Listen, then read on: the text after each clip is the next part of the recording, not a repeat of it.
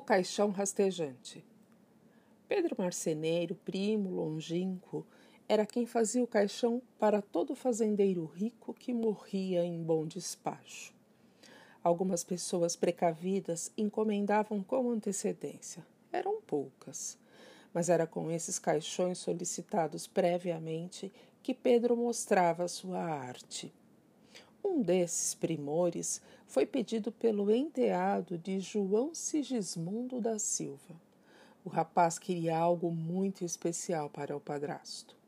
A madeira devia ser entalhada com o nome do velho em letras bem grandes, João Sigismundo da Silva, algo que demonstrasse seu amor de enteado. O padrasto gozava de boa saúde, mas essas coisas, como dizia o rapaz, nunca se sabe. O marceneiro fez uma obra-prima. O moço rico pagou tudo e um pouco mais, com um pedido. O marceneiro devia deixar o caixão coberto e escondido perto da porta do fundo.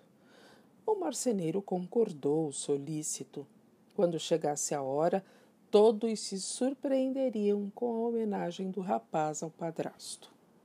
Uma semana depois, o marceneiro acordou no meio da noite, abriu a janela e viu o caixão rastejando o quintal afora.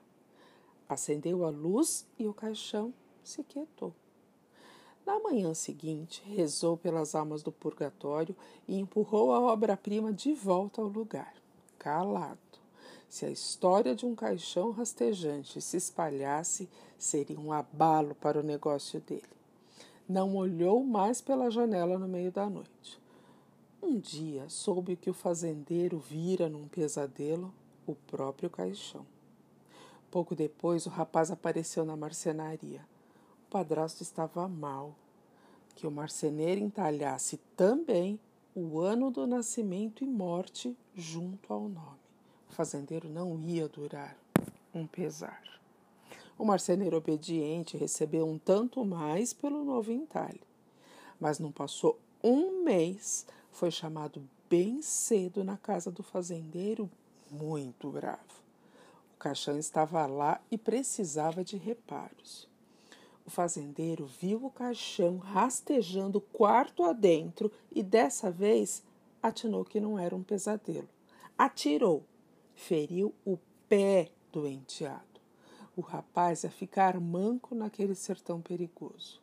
E essas coisas, disse o fazendeiro, nunca se sabe.